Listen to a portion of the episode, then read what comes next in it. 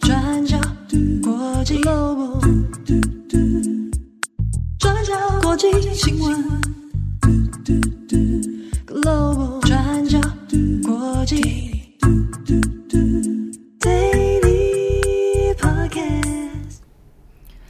Hello，大家好，欢迎收听 UDN Global 转角国际 Daily Podcast 新闻。我是编辑慧仪，我是编辑木仪。今天是二零二三年三月二十号，星期一。那在今天呢，我们的新闻主要会围绕在俄罗斯跟中国。好，我们第一则先来聚焦俄罗斯总统普丁的逮捕令。总部设在荷兰海牙的国际刑事法庭 （ICC） 在三月十八号对俄罗斯总统普丁发出了逮捕令。那原因是指控普丁非法把乌克兰儿童遣送到俄罗斯，涉及战争罪。那除了普丁之外，ICC 也同时以同一个指控对这个俄罗斯联邦儿童权利专员贝洛瓦发了逮捕令。好，那目前联合国高阶调查小组已经表示，确定俄罗斯从去年二月全面入侵乌克兰以来，已经犯下了范围广泛的战争罪。那在乌克兰儿童被遣送俄罗斯的部分呢，乌克兰当局也表示，截至今年二月，也就是俄乌战争开打一年为止，已经有一万六千两百二十一名乌克兰儿童被非法强制送到俄罗斯。那联合国高阶调查小组就说，他们目前还没有办法证实这个数字，但是已经有相关记录，像是记录到俄罗斯当局的人员把乌克兰儿童送到俄罗斯的寄养家庭，并给他们俄罗斯公民身份等等的这种记录。那调查报告里面也表示说，俄罗斯强制遣送乌克兰儿童是违反国际人道法律的行为，构成战争罪。那 ICC 对普丁下达了这个逮捕令，那对许多国家、还有专家学者跟人权倡议者来说都是非常重要的一步，也认为这样下令逮捕一位现任的国家领导人是很少的现象，也给出很正面的肯定。但是现在大多数在讨论的内容还是环绕在逮捕普丁的可能性到底有多大，还有要怎么抓普丁，那抓不到怎么办？那如果真的抓到普丁了，是不是会在荷兰海牙受审呢？等等的这些问题。那现在普遍认为逮捕令可能不会对普丁产生太大的影响，因为如果他没有被拘捕，好，那任何审判都没有办法进行。而且现在的问题是要抓到普丁很难。第一个，虽然这个逮捕令可能会限制普丁外访的机会，但是其实 ICC 没有自己的警力可以来执法。所以需要依赖成员国合作来抓普丁，但是成员国的数量高达一百二十三个国家，而且并不是所有的国家都愿意配合哦。那更何况现在涉及的是普丁这种在任的国家领导人的这种逮捕令。那我们看过去的案例哦，像是前苏丹总统巴希尔，他在二零零九年还有二零一零年都有被指控犯下战争罪、危害人类，还有种族灭绝罪等等。那当时也是 ICC 第一次对一个国家的现任元首发出逮捕令，而且在二零一九年的时候，巴希尔也遭到罢黜，但是苏丹还是还没交出巴希尔，而且他现在也还是在被 ICC 通缉的状态。而且最被诟病的事情是，巴希尔还是在被下逮捕令之后出访几个非洲国家，像是东非的厄立垂亚，还有南非跟约旦等等。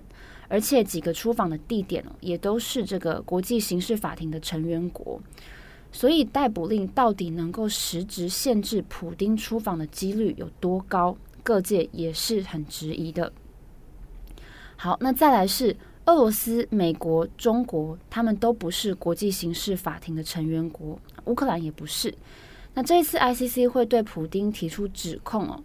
是因为俄罗斯在并吞克里米亚之后，乌克兰就接受了 ICC 在战争罪相关的管辖权，所以这次对美国来说其实也有一点尴尬，因为就美国的立场来说，ICC 不应该起诉非成员国的公民。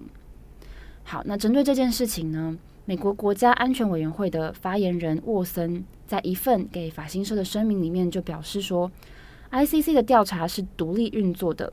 那美国政府也支持 ICC 对战争罪的肇事者追讨究责。那过去美国其实跟 ICC 的关系是很复杂的，甚至在有些时期可以说是敌对的状态哦。尤其是在二零零二年，时任总统布希他取消了美国对罗马规约的签署之后，那这个关系就变得有点敌对了。那回到普丁的逮捕令哦。俄罗斯当局当然也提出了反对的立场。那俄罗斯当局也声称说，俄罗斯在任何的情况之下都不会把俄国的公民引渡给 ICC。还有，俄罗斯也不承认 ICC 的管辖权哦，认为就法律的角度来看，这个逮捕令是无效的。好，那目前看起来，这个逮捕令好像对普丁本人来说真的没什么差别。普丁在三月十九号，他大动作的造访了乌克兰被占领的南方港口城市马利坡。那这个行为被认为大动作的访问，除了是这次是开战以来普丁第一次访问占领的地区哦，那还是在被下逮捕令之后，他立刻前往的地方。那根据俄罗斯官媒发布的影片，这次普丁他是搭乘直升机到马利坡。跟最高指挥官参谋总长格拉西莫夫会面，然后他在马利坡的期间，甚至还会自己在晚上开车去巡视地点，然后跟居民见面。那另外，普丁也有到克里米亚，除了访问黑海港口城市塞瓦斯托波尔之外，还去参观了儿童中心，还有艺术中心。所以，以上种种的行为都被批评说是在对 ICC 的逮捕令做挑衅的回应哦。那也被乌克兰当局批评说，这种行为很像是盗匪一样。他特别选在晚上的时间点，驾驶着车子出去巡视，好让大家不会清楚的看到这个城市如何被他还有他的军队所摧毁。那乌克兰总统泽伦斯基的顾问波多利克也在推特上批评说，犯罪的人总是会回到犯罪现场。那他也形容普丁这次访问马利坡，就像是杀人凶手返回犯罪的地点去欣赏这座城市一样，完全没有悔意。那我们回到 ICC 的逮捕令哦，普丁是被指控非法强制遣送乌克兰儿童到俄罗斯。那虽然俄罗斯当局坚决的否认军队在乌克兰犯下这些战争罪，但是他们还是毫不掩饰的说，他们是在安置这些儿童，而且是站在崇高的人道主义上去做这些事情。我们刚刚有提到，同样也跟普丁一起被下逮捕令的，还有俄罗斯联邦儿童权利专员，也是总统专员贝洛瓦。那在二月的时候，普丁就接待贝洛瓦，跟他开了一场会议。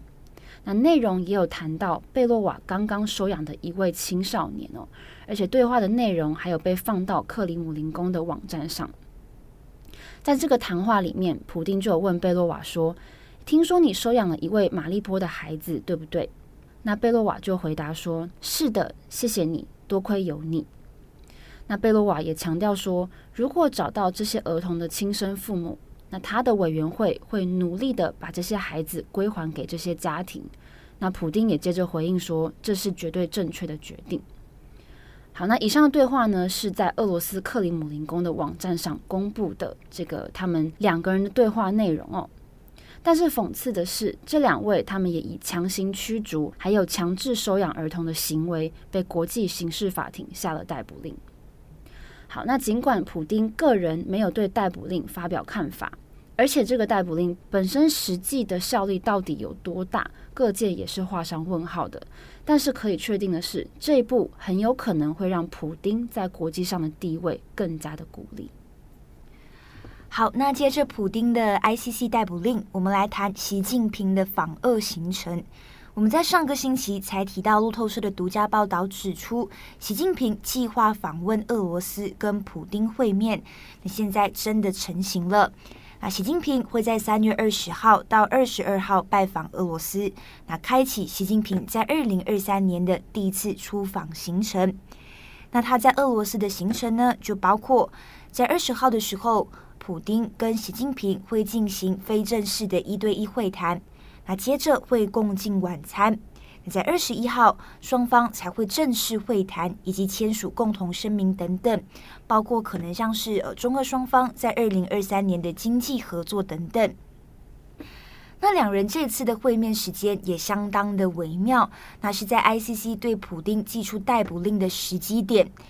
不过，这其实对于普丁或者是习近平来说，可能也没有太大的影响，因为呢，就像木鱼上面提到的，中国跟俄罗斯也都不是 ICC 的签署国，所以不会受到太大的影响。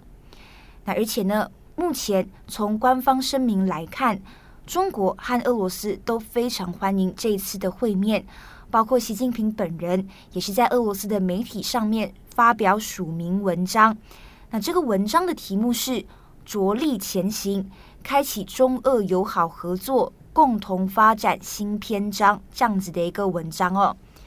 那在全文一开始，习近平就提到自己受到普丁的邀请，然后要去拜访俄罗斯。那接着就说，十年前他刚刚当选中国国家主席之后，他第一个拜访的国家也是俄罗斯。那这十年以来，他一共有八次到访俄罗斯，那每一次呢都是乘兴而来，满载而归。那也希望这次可以跟普丁一起开启中俄关系的新篇章。那接下来呢，习近平的全文内容就大致提到了过去十年中俄双方在战略上。政治上、理念上的一些合作还有交流，那习近平也有提到乌俄战争。那不过呢，他不是使用“战争”这一个词，而是说乌克兰危机。那这其实也是中国一贯的立场，因为从开战到现在呢，中国也是一直拒绝谴责俄罗斯的入侵行为。最后，在文章里面，习近平也有说，中国主张和平，那秉持客观中立的立场，那各方要对话才可以实现和平的光明大道等等。内容大致是这样。我们看一下外媒如何解读这次的中俄会面哦。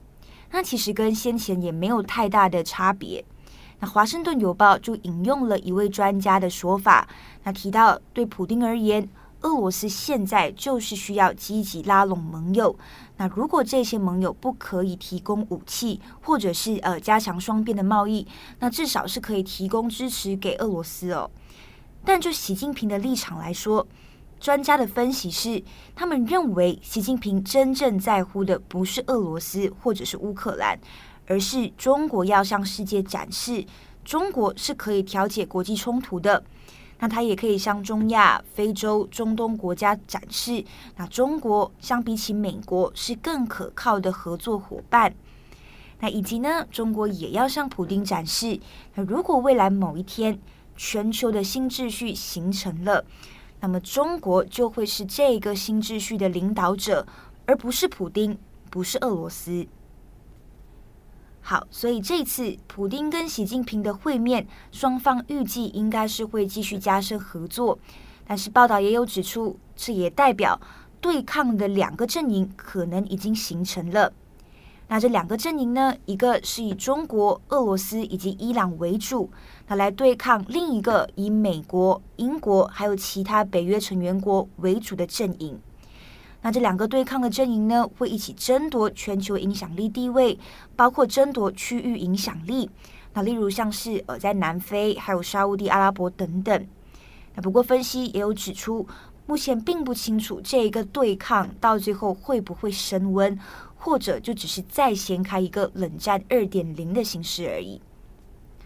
那习近平跟普丁的会面，那具体的合作内容还有细节，可能要等到二十一号的正式会谈才会有结果。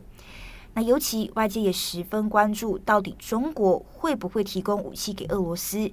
那这一些呢，我们都会持续在留意。好，那今天的最后一则，我们来讲川普。那已经有一阵子没有提到川普了。那这一位美国的前总统，在上个星期六，就在他自己创立的社群平台上面发文宣称，他将会在本周的星期二被逮捕，那就号召他的支持者起来反抗。那我们先来解释一下这整个事情的来龙去脉哦。那川普呢，就被指控涉嫌在二零一六年的美国总统选举之前，啊，支付了一笔十三万美金的封口费给成人片女星丹尼尔斯，Stormy Daniels。那这一位丹尼尔斯就表示，他曾经跟川普有性行为。那所以呢，在二零一六年总统大选的时候，他就收到了这一笔封口费，来换取呢丹尼尔斯不告诉外界他跟川普之间的关系哟、那这笔十三万的封口费换算到来大概是四百万的新台币哦。那这个金额呢，根据报道，一开始是由川普的前御用律师支付。那后来呢？川普是直接跟白宫报销，所以川普也涉及假造商务记录。那当然，川普对此呢是全盘否认的。他在二零一八年也曾经告诉记者，他对于封口费的事情一无所知。那针对这个事件，曼哈顿检方就表示，呃，已经持续跟进了将近五年哦。那其实不止这一个封口费的案件，川普现在也是面临多项的调查，但是呢，都还没有被控罪，也不清楚之后他是不是会被起诉，以及可能的具体罪名等等。那如果真的曼哈顿的检察官决定起诉川普，那么他就会成为第一个被刑事罪名起诉的美国前总统。那川普呢，也才在自己的社群平台上面写道，他这么说。遥遥领先的共和党候选人和美国前总统将于下周二被捕，抗议夺回我们的国家。那这之中遥遥领先的共和党候选人指的其实就是他自己哦。那我们知道，美国预计就要在明年的二零二四年十一月举行总统大选了。他预计川普本人自己也是想要再度竞选，他之前也是不断放出风声。那即便呢，在二零二一年已经爆发了国会山庄之乱，但是他的声势还有支持度依然还是很高的。而且呢，从这一次川普的事件当中，其实也可以再度感受到共和党跟民主党两党的撕裂哦。那像是川普的发文出来之后，国会众议长麦卡锡这些共和党人呢，他们就马上发表声明了。那就说，那针对川普的这些起诉呢，是出自于政治动机。但是民主党就反驳，他们就说，任何人都不能凌驾于法律之上。那就指责说，川普继续挑起政治分歧等等。好的，以上就是今天的三则新闻更新。节目的最后，继上次我们聊到通勤的时间，我们来问一下会议，你平常通勤的时候都在干嘛？你说四十五分钟。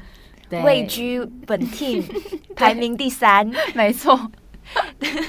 的通勤时间都在干嘛吗？对，我都在看新闻。我也是哎、欸，因为不然担心就是不知道，就是至少要有个概念，今天发生了什么事情，昨天发生了什么事情。对，因为我们其实每一次每一天进办公室之后，都会进行就是开会的这个程序，还有选题。对，然后就开始报题了。所以如果通勤或是上班之前没有看好今天的新闻的话，就会报题的时候就会说：“嗯，我今天好像没什么可以提供的，或者说，哎，今天好像没什么新闻。”对对对，但其实可能非常多。对，通勤的时间哦，我相信我们四个人应该通勤的时候都在狂看新闻吧？你通常几点起床啊？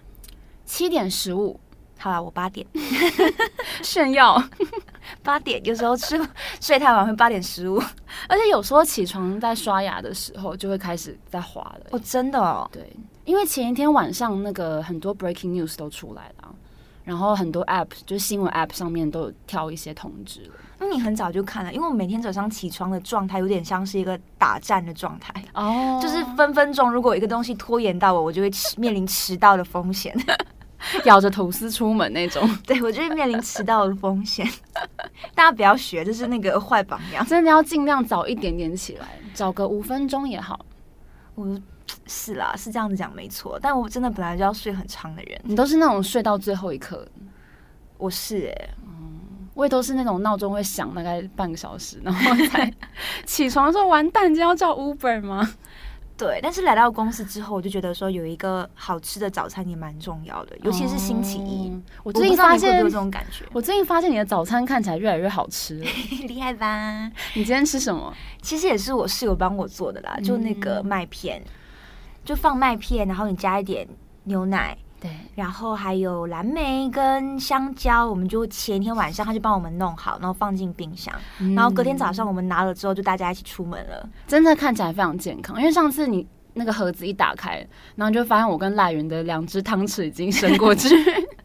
因为我们是我想说要做那个早餐服务，但也不是我做，是我室友帮我做的。啊、你这个懒人，虽然他没听，但我就在这边谢谢他，希望他可以一直这样子帮我做下去。好啦，早餐吃健康真的很重要，因为有时候我们中午忙到会没有时间好好吃饭，变成早餐要好好的搭配，嗯，对，要让身体健康。对。我觉得一样还是啦，大家要吃饱睡好，嗯，要多喝水哦，才可以跟资本主义对抗哦。每一次都在跟大家灌输这种概念，可以站起来不做奴隶哦。好啦，祝福大家有一个美好的一天。我是编辑会议，我是编辑木仪，我们下一次再见，拜拜，拜拜。转角 g l o b 转角新闻，Global Podcast 新闻。